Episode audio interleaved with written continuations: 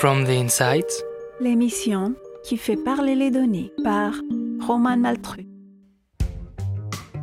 C'est quoi la data? Est-ce qu'elle révolutionne vraiment nos vies Nos méthodes de travail À ce point pour qu'on en parle autant? Et surtout, comment ne pas rester en marge de cette révolution qui est en marche?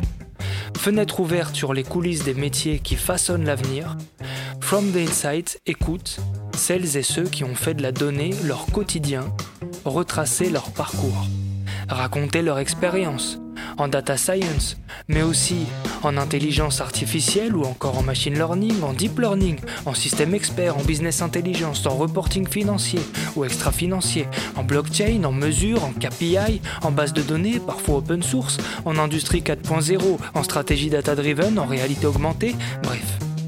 Tout ça pour démystifier la data et ses métiers et rappeler que comme toutes les compétences, elles s'acquièrent. Pensez à prendre des notes, ça pourrait vous servir. Bonne écoute.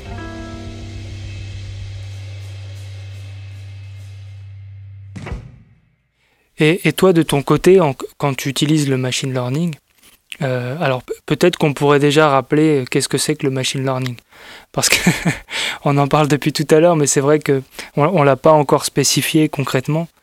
Euh, alors, ouais, je t'en prie. Moi, écoute, moi je suis loin d'être le spécialiste que tu es, mais je vais schématiser. En fait, le machine learning, c'est que tu permets à euh, un ordinateur, enfin en tout cas à une machine, quelle qu'elle soit, un serveur, un ordinateur, d'apprendre de lui-même. Donc toi, tu lui donnes plein de données, tu lui montres le résultat que tu veux obtenir. En l'occurrence, ce serait, euh, euh, je sais pas moi, augmenter le, le résultat de l'entreprise quand je vends des actions, ou la marge en tout cas, voilà. Et lui va trouver de lui-même le moyen le plus rapide d'y accéder ou le meilleur, le plus efficient pour y accéder. C'est bien ça?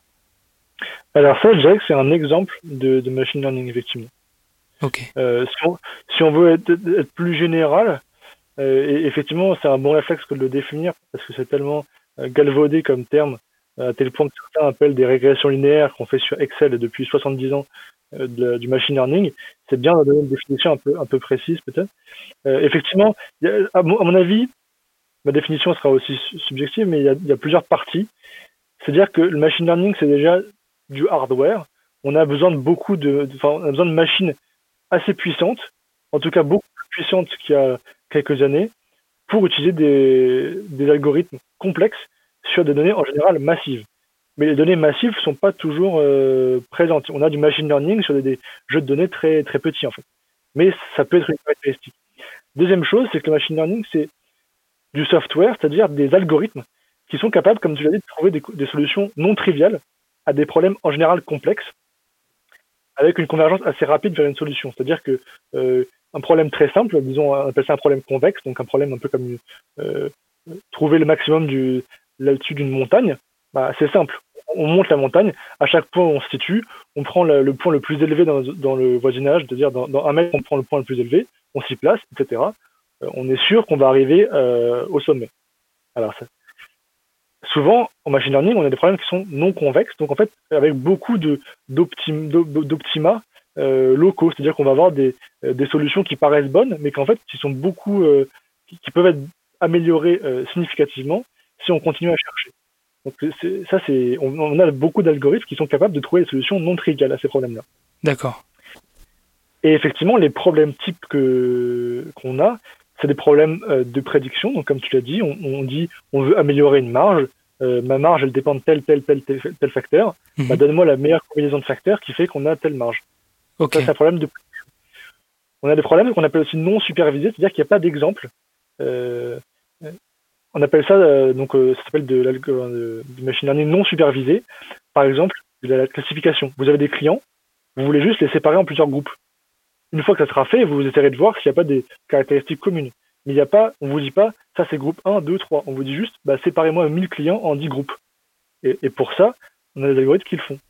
Et, qui vont euh, eux-mêmes définir sur quel, pardon, je t'interromps, oui, qui, qui, en fait, toi, tu as une base de 1000 clients, tu veux faire 10 groupes, donc automatiquement, l'algorithme de machine learning va séparer ses clients en euh, alors 10 groupes de 100 ou, peu importe en fait. Ouais. Voilà, des, des, personnes qui auront des comportements ou des, ou des... En tout cas, il y aura des datas qui se ressembleront d'une personne à l'autre que toi, tu n'auras pas forcément décelé. Exactement. En fait, ça va être... C'est très simple, on a, on a des données. Les données sont autant de points dans l'espace. Et en fait, il faut représenter comme, comme on aurait dans l'espace en 3D, euh, des points en 3D. Et l'idée, c'est de trouver des groupes qui soient le plus homogènes intérieurement, c'est-à-dire des groupes où les gens sont très proches et, qui, et, dont les groupes sont les plus éloignés les uns des autres.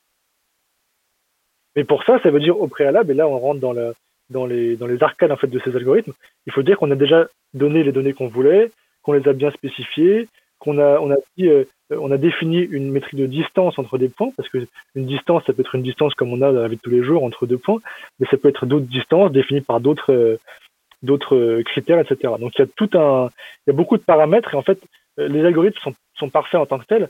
Simplement, il faut bien les utiliser, il faut, les comprendre pour pouvoir les utiliser. Oui, on parle beaucoup d'un temps d'éducation en fait quand on parle de machine learning. C'est-à-dire que toi, tu fais l'algorithme, tu lui donnes les données, et au début, il va te sortir euh, plein d'erreurs, quoi.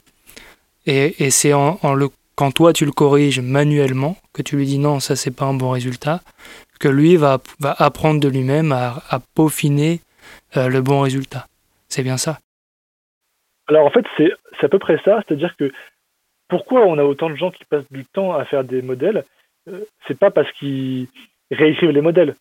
La majorité des modèles qui sont disponibles, de toute façon, en open source, euh, dans beaucoup de, de, librairies Python, ils sont très bien faits. C'est-à-dire qu'on leur donne euh, des données en entrée, éventuellement un output à prédire, ils le font très bien. En fait, là où nous, on est utile, c'est quand on sait dire, bah, la donnée là, il faudrait peut-être que je la transforme avant de la donner à l'algorithme. Sinon, il va me donner un résultat mauvais. Donc, il y a à la fois une connaissance métier, comment est-ce qu'on analyse l'algorithme à, trouver quelque chose de bon, et puis la connaissance de l'algorithme, comment il est fait. C'est-à-dire que on voit par exemple parfois sur les forums des gens qui disent euh, comment je peux apprendre le machine learning euh, en une semaine. Bah, on a envie de lui dire euh, passe ton chemin parce que si tu ne comprends pas les mathématiques sous-jacentes, tu vas utiliser quelque chose de bien, mal, et en fait tu vas t'arriveras jamais à rien. Il y a, qui dit euh, garbage in, garbage out. Donc tu mets des données pourries dans un très bon modèle, et le mhm. résultat, il est pourri. Ouais. Ok. très clair. C'est mais... en ça que ce travail en fait. C'est travailler amont, mhm. analyser et donner les bons inputs à l'algorithme, et le travail aval. Est-ce que ce qu'on a fait c'était bon? Et sinon recommencer. Ok. Donc tout à l'heure tu disais que dans ton voilà toi dans ton quotidien, euh, bon, euh, tu, en fait, tu transformes les questions que peuvent se poser, euh, par exemple, les gérants de portefeuille. Ils ont une intuition. Toi, tu la transformes en données, tu la vérifies, en fait. On va dire ça comme ça, simplement. Tu vérifies que l'intuition est correcte ou pas.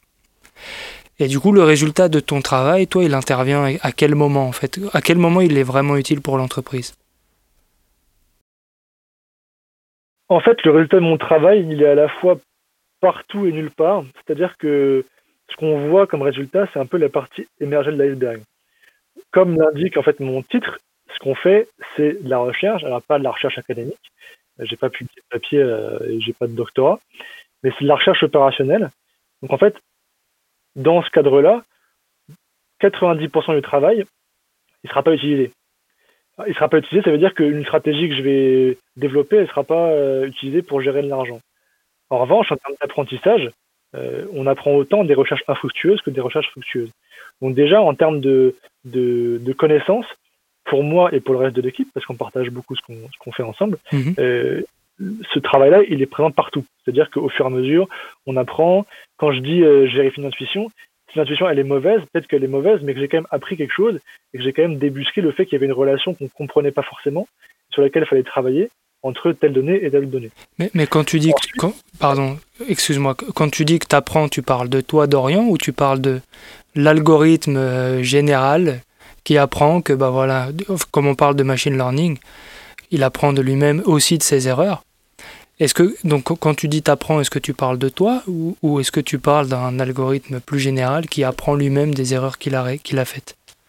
Alors là, je parle de moi et de, mon équipe. D'accord. En fait, quand on parle d'algorithmes qui apprennent, c'est une classe, c'est une sous-classe d'algorithmes euh, qui ont effectivement un effet de, on appelle ça de, de, de renforcement. On y reviendra aussi peut-être après, mais en tout cas d'apprentissage en ligne. C'est-à-dire qu'il n'y a pas de séparation un peu classique en machine learning de apprentissage, test. Il y a tous les jours, on a une nouvelle donnée qu'on rentre dans le modèle et qui nous change notre action le lendemain. Et c'est ça qu'on appelle, c'est ça en fait qu'on devrait appeler machine learning, parce qu'on apprend tous les jours. Et en fait, c'est une sous-classe assez restreinte. En fait, ça, c'est très utilisé pour des problématiques où il y a beaucoup de données, parce qu'il faut être capable de s'adapter tout le temps en temps réel à des nouvelles données.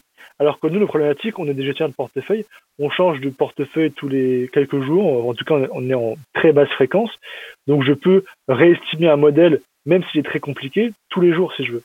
Donc j'ai pas de problématique là-dessus, j'ai pas besoin d'apprendre en temps réel, mon temps réel c'est la journée.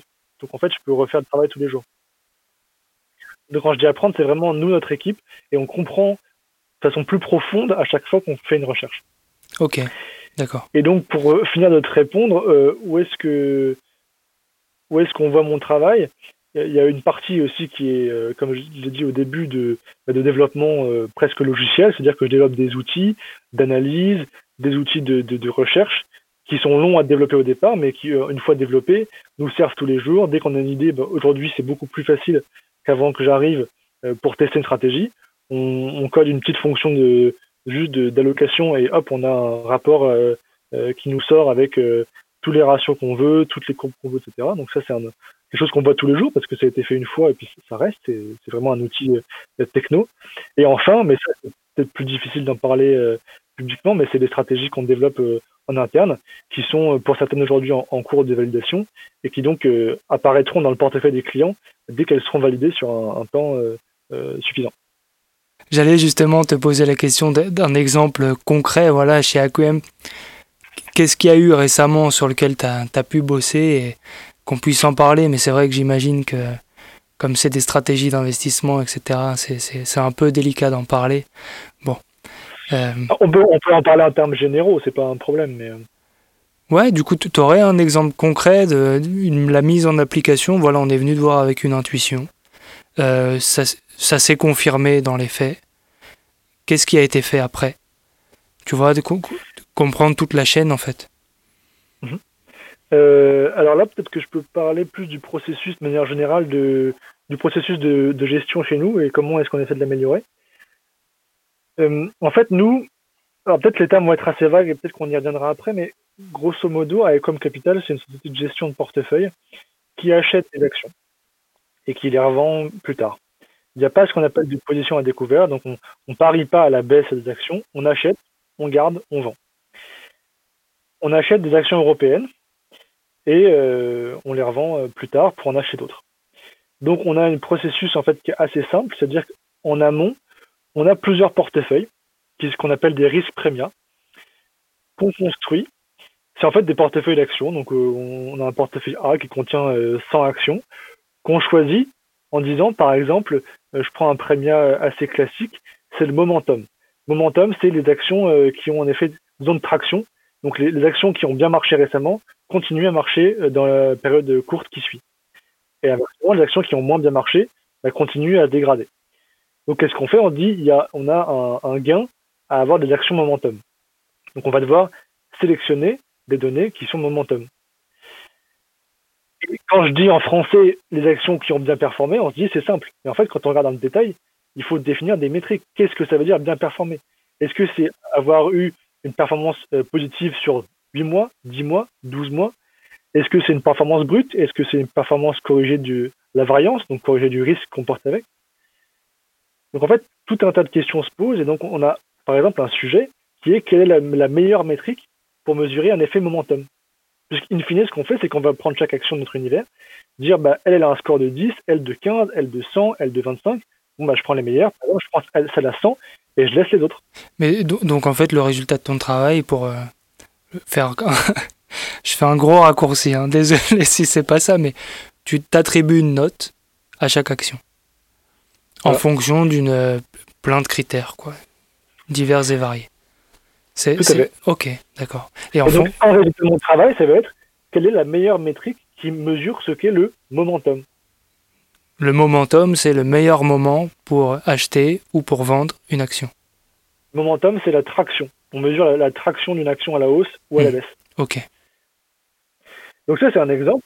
On, construit ces, ces, portefeuilles-là, et après, on a un sujet de, de timing, d'allocation en fait. C'est-à-dire qu'on a, on a différents portefeuilles. Certains se comportent très bien quand le marché monte, certains se comportent très bien quand le marché baisse. Donc il faut qu'on estime en temps réel, est-ce que le marché est, en train de monter ou est-ce qu'il est en train de baisser Et donc on a un, sujet qui est en, amont en fait, c'est-à-dire comment est-ce qu'on estime que le marché se porte en ce moment et donc en fonction de ça, quel genre de portefeuille on veut avoir dans, notre portefeuille global. Et donc là, un résultat de mon travail, ça va être bah, faire un modèle nous dit avec une confiance de 30, 40, 50, 70%, le marché il est haussier ou il est baissier. Donc c'est un problème de classification très simple. On a euh, deux labels, haussier et baissier. Et eh ben, dans quel label je me situe et par conséquent, quel portefeuille je veux avoir dans mon, portefeuille global? Ok, d'accord. Très bien. Très clair, merci pour la précision. tu, parlais tout à l'heure de risque euh, prémia. Mhm. Et, euh, alors toi, tu es spécialisé dans ce domaine. En, quoi est-ce que ça consiste en fait le risque, le risque prémia Qu'est-ce que c'est? Alors le risque premia, c'est avant tout la spécialité des com capital. Donc c'est en fait c'est des ça s'appelle hein, donc en français des primes de risque. L'idée c'est certaines actions comportent des caractéristiques qui font qu'on est rémunéré pour les avoir plutôt que d'autres. Et donc ça s'approche un peu de la finance comportementale, c'est-à-dire comment est-ce qu'on analyse le comportement des acteurs sur le marché financier et quels sont les biais dont ils souffrent, dont nous, si on les analyse bien, on peut profiter euh, face à eux. Alors un, biais, qu'est-ce que ouais, voilà. Qu'est-ce que ce serait un biais par exemple? Par exemple, un, risque prémia, c'est le facteur faible volatilité, donc les actions qui bougent pas trop. Alors la question c'est, on a identifié qu'il y avait un facteur euh, faible volatilité qui marchait bien. Pourquoi? Pourquoi est-ce qu'un titre peu volatile est moins cher relativement que d'autres? En fait, il y a, plusieurs, il biais qui font ça. Un biais qu'on comprend facilement, c'est le biais des, petits porteurs. Par exemple, toi, tu ne connais pas trop les actions, par exemple. Tu te dis, qu'est-ce que je vais acheter? Est-ce que je vais acheter euh, une boîte que je connais pas euh, dans le fin fond de la Creuse? Ou est-ce que je vais acheter Tesla parce que tous mes copains me disent que Tesla c'est génial et que ça a pris 100% en un an? En fait, tu vas te dire, bah Tesla c'est quand même euh, super bien, je pourrais peut-être être riche demain si j'achète beaucoup de Tesla. Et donc, c'est ce qu'on appelle, c'est le biais de ticket de loterie les gens achètent des actions comme s'ils achetaient un, ticket pour la loterie. Et donc, en fait, ils vont beaucoup acheter ces actions-là, donc les, contribuer à les rendre chères et délaisser les actions qui sont en fait pas très sexy, que personne connaît trop et que nous, on va laisser aux autres. Et ben, les autres, c'est nous. On va se dire, bah, le, faible volatilité, c'est pas trop cher, on va l'acheter. Et en fait, il va mieux performer relativement à Tesla que tout le monde a acheté et qui donc est surcoté. Ok, je vois. Très bien. Ça, c'est un exemple. Et en fait, il y a, six facteurs académiques. Et après, il y a tout un tas de facteurs qui ont été inventés pour, euh, pour euh, correspondre à d'autres biais de marché. Mais l'idée, c'est qu'on a, pour chaque facteur, on a vraiment une surperformance qui est établie au cours du temps et qu'on peut essayer de caractériser. Et toute la difficulté, c'est un, de les caractériser et deux, de savoir quand ces facteurs sont performants. D'accord, ok. Très bien. Et, du coup, toi, quand, quand tu appliques le machine learning dans, dans, ton métier, euh, enfin, quand tu fais de la recherche, typiquement, c'est quoi le genre d'insight que tu cherches à déceler? Qu'est-ce que tu cherches à faire ressortir des données? On a vu tout à l'heure que tu transformais les intuitions en euh, données factuelles. On a vu que tu attribuais des notes à des actions en fonction de plein de critères. Mais typiquement, est-ce que par exemple tu peux faire émerger un critère auquel vous n'aviez pas pensé? C'est quoi les insights en fait que ton travail permet de faire remonter? Alors, comme, comme, euh, comme je te l'ai dit, étant une forme de couteau suisse, ils sont multiples, mais la, chose la plus importante, je pense, c'est une fois qu'on est humble face aux, marchés financiers qui sont pour beaucoup imprédictibles, qui sont parfois chaotiques et en tout cas euh, euh, pétris d'aléatoires, le premier but, c'est de savoir quelle est la donnée ou la combinaison de données qui va me permettre un peu en avance, ou en tout cas au pire en temps réel, d'estimer ce qui va se passer soit à court terme, soit à moyen terme, soit à long terme. Et donc l'insight qu'on cherche en fait, c'est euh, de trouver les données et leur transformation, c'est-à-dire euh, partir de données de prix, on peut construire plein d'indicateurs. Une donnée et sa transformation qui va nous permettre d'avoir un pouvoir prédictif sur euh, l'état de marché qui va suivre. Par exemple, on a, a un projet en développement qui consiste à évaluer de façon la plus précise possible l'état de marché dans lequel on se situe, soit le marché général, soit le marché euh, action, soit le marché des obligations, soit le marché euh, français, américain. on, peut, on peut caractériser après différemment selon, selon ce qu'on cherche. Et en fonction de chacun de, de, de ces marchés-là, on va essayer de se dire quelle est la donnée qui, moi, me donne le plus d'informations. Et en fait, ça, c'est un peu caché, mais dans le machine learning, il n'y a pas que des tâches d'apprentissage ou de reconnaissance, il y a aussi des tâches de mesure. C'est-à-dire que là où dans une régression linéaire, c'est facile, on a euh, y égale ax plus b, bah, si on connaît a, on sait directement si a est positif, bah, x a une, une importance positive sur y. Simple. Dans des modèles complexes, on peut euh, identifier des relations non linéaires. Donc des relations beaucoup plus complexes que celles qu'on identifiait euh, jusqu'à euh, il y a 20 ans. Et donc le but, c'est de savoir déjà quelles données sont importantes, et une fois qu'on a identifié qu'elles étaient importantes, comment est-ce qu'on les traite pour être sûr que la prédiction qu'on va faire est la meilleure possible? Parce que comme je l'ai dit, il y a tellement de données que le premier enjeu, c'est restreindre choisir quelques données qui vont nous permettre de, prédire la suite. Ok, donc, donc en fait, c'est d'abord déceler les données qui ont le plus d'importance et ensuite comment les utiliser pour être de la meilleure manière possible. Exactement. Ok. Et, et alors du coup, tu, pour être très pragmatique, qu'est-ce que tu utilises toi comme outil euh, tous les jours? Alors, tout d'abord, j'utilise euh, mon, outil de travail principal, euh, c'est Python.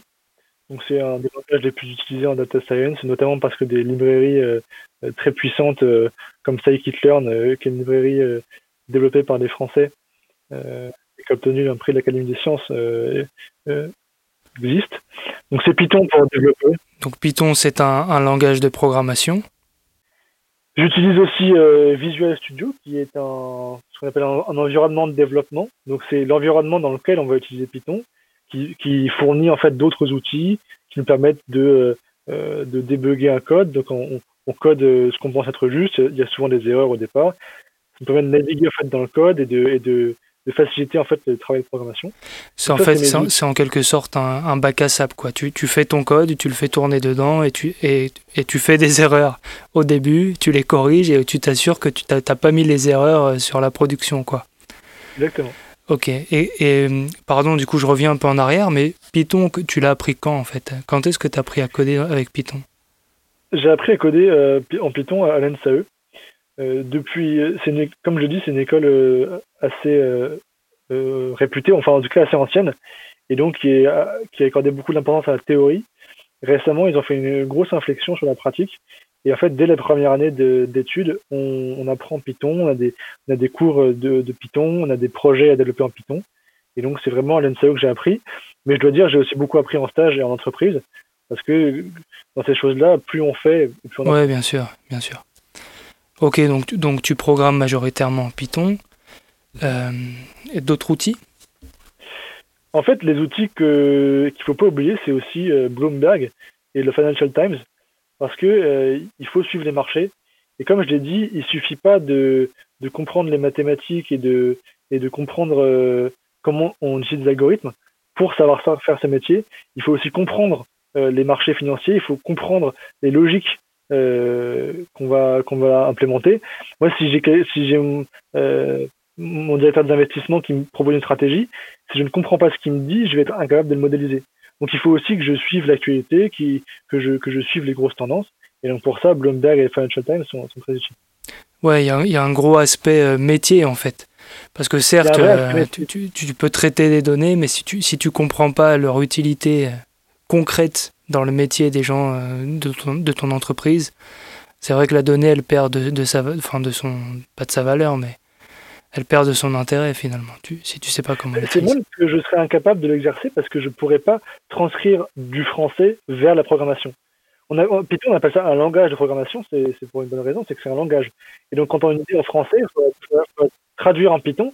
Et ça, si on ne sait pas ce que ça veut dire concrètement, euh, si on ne connaît pas les concepts qu'on emploie en français, on ne saura pas être transcrit. Et en fait, on sera un exécutant et pas quelqu'un qui saura euh, utiliser le machine learning euh, réellement. Et du coup, là, tu parles de traduction, ok, donc on, te dit, euh, ou alors tu as une idée, tu veux la traduire dans Python ou, ou en machine learning, peu importe. C'est quoi, toi, le plus gros défi que tu as eu à réaliser là-dedans, la plus grosse traduction à faire? Ah bah, La plus grosse traduction, elle, vient quand le cahier des charges est très mince et quand le, travail à réaliser est, très gros. Donc, à mon avis, si je réfléchis un peu, le plus gros défi que j'ai eu là-dessus, bah, c'est le reinforcement learning dont j'ai parlé tout à l'heure un peu rapidement. C'est en fait la mission que j'ai faite chez Comme Capital en, euh, en recherche, où on m'a dit on aimerait euh, que tu appliques le reinforcement learning à la gestion de portefeuille. Alors attends, une parenthèse. Le reinforcement learning, qu'est-ce que c'est en fait? Le reinforcement learning, c'est une sous-classe de machine learning qui a, qui a beaucoup, euh, qui a eu beaucoup de publicité quand elle a réussi quand son application a réussi à battre euh, les champions du monde de Go et d'échecs.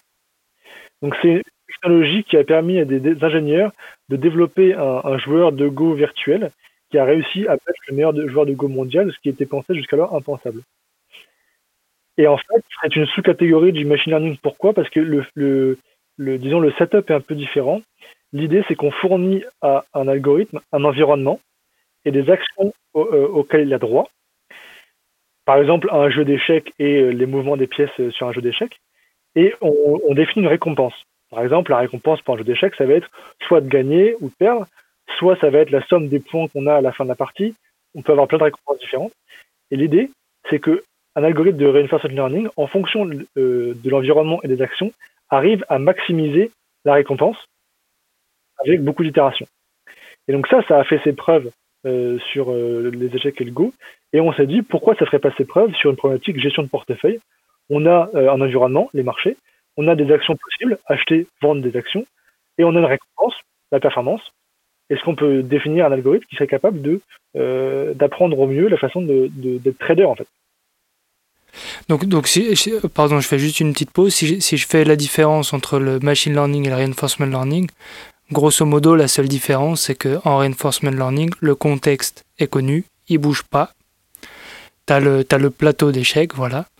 Les pions, ils sont connus, ils bougent pas, ils ont chacun un mouvement qui leur a attribué. Tu peux, tu peux pas aller tout droit avec ton fou, c'est juste pas possible. Et tu as une récompense, euh, tu gagnes ou tu perds, grosso modo.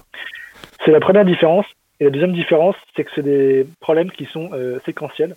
C'est-à-dire que du machine learning, on te dit, tu as X et tu prédis Y, point. Alors que le reinforcement learning, on te dit, tu, as, tu vas faire une suite d'actions et peut-être que faire A puis B puis C, c'est pas pareil que faire C puis A puis B. La suite d'actions et l'ordre dans lequel elles sont effectuées va impacter ta récompense. Et donc en fait, c'est à la fois une optimisation d'apprentissage, mais aussi une optimisation de trajectoire. Ok, et, du coup, euh, tu as eu. tu t'es tu, tu, tu, t'es tiré les cheveux sur une problématique de reinforcement learning. Bah, c'est-à-dire que cette problématique-là, on me l'a donnée comme telle, de façon euh, assez simplement posée puisque puisqu'en fait les personnes qui me l'a suggéré avaient une connaissance euh, assez assez assez sommaire disons de ce sujet-là et comme comme souvent en fait dans ce métier on voit une nouvelle technologie on se dit bah est-ce que je peux faire la même chose chez moi? Et c'est tout ce qu'on se dit au départ sans forcément savoir à, quoi la technologie a trait et donc moi j'étais chargé en fait puisque je ne connaissais a priori pas grand chose au reinforcement learning de comprendre la technologie et de l'appliquer à ce problème là mais comme je l'ai dit, il faut bien tout spécifier. Il, il faut donc euh, déjà comprendre et ensuite, avec euh, tous les outils qu'on a en main, en l'occurrence des librairies open source bien faites mais assez complexes quand même à, appréhender, spécifier le problème, spécifier la récompense, euh, spécifier les données qu'on va va permettre à, à l'agent, enfin au trader de voir, parce que l'idée c'est qu'il y a un contexte. Le trader il voit son plateau de jeu, mais il voit aussi les, données, les news, les, les données macro, etc. Et donc l'idée, c'était de, spécifier tout ça et d'essayer d'avoir des résultats là-dessus. Donc c'est un gros challenge parce que c'est vraiment de la recherche appliquée euh, avec très peu de, directives au départ, un cahier des charges assez mince et un, des, attentes assez élevées. D'autant plus que, comme je l'ai dit, j'étais pas encore, euh, disons, employé. J'étais en posture de consultant, donc en fait en posture de, de sachant. D'accord. Ouais. Ouais, donc on attendait de toi que tu arrives avec une solution qui, fonctionne tout de suite. Quoi. On prend le truc, on branche et, on, et on devient les meilleurs traders. on, a été plus, plus, plus tolérant que ça avec moi tout de même, mais, mais effectivement, le, le, le, challenge était assez, assez important et, et c'était à la fois très, à la fois dur, mais c'était extrêmement stimulant parce que ça m'a fait déjà apprendre beaucoup de choses. Et aujourd'hui encore, quand je rencontre des gens qui me proposent une solution de reinforcement learning euh, à, nous vendre, en fait, ça me permet directement de savoir euh, en quelques questions si la personne de, est un charlatan ou si la personne a vraiment travaillé son sujet. Et, et en fait, ça donne du discernement. Encore une fois, c'est un projet qui soit fructueux ou infructueux. À la fin, on a appris. Moi, j'ai beaucoup appris. En, en transmettant avec l'équipe, ils ont tous beaucoup appris. Et on fait tous gagner en fait en compétences là-dessus. Ok. Et du coup, est-ce que tu penses que le reinforcement learning, c'est quelque chose qui, euh, qui s'applique euh, au secteur d'une en fait qui potentiellement peut euh, s'appliquer au secteur de la finance et des marchés financiers? Est-ce que, est-ce que du coup ça s'applique déjà ou, ou, ou pas?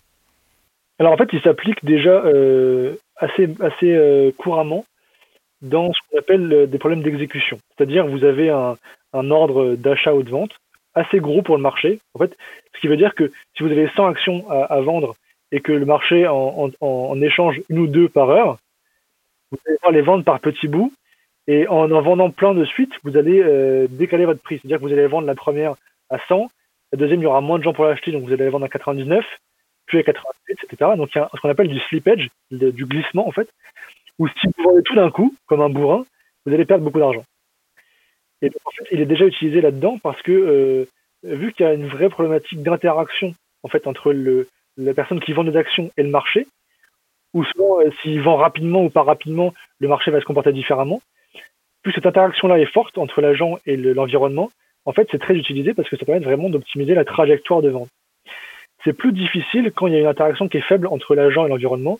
En l'occurrence, pour des petits euh, asset managers comme nous, euh, quand on vend des actions, le marché ne bouge pas beaucoup pas parce qu'on est trop petit, mais simplement parce que le marché euh, sur lequel on, intervient, qui est les actions européennes, il y a beaucoup de gens qui sont dessus. Donc en fait, notre action à nous, c'est une goutte d'eau dans ce qui se passe. Donc c'est difficile là-dedans. En revanche, c'est toujours possible, mais en fait, c'est quand même une artillerie lourde. Et donc, dans tous ces problèmes-là, il faut toujours se demander est-ce que le modèle qui est complexe est nécessaire par rapport à un modèle plus simple qui pourrait nous permettre de faire la même chose.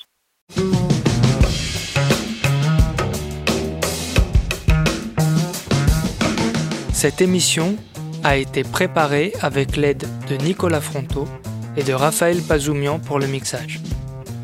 Vous qui écoutez ce podcast, vous savez maintenant l'importance de la data.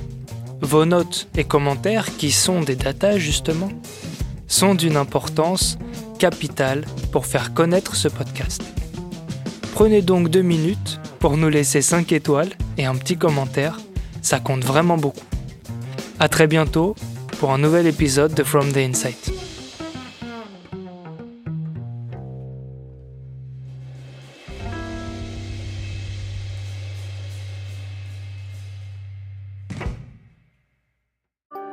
À suivre sur fromtheinside.com.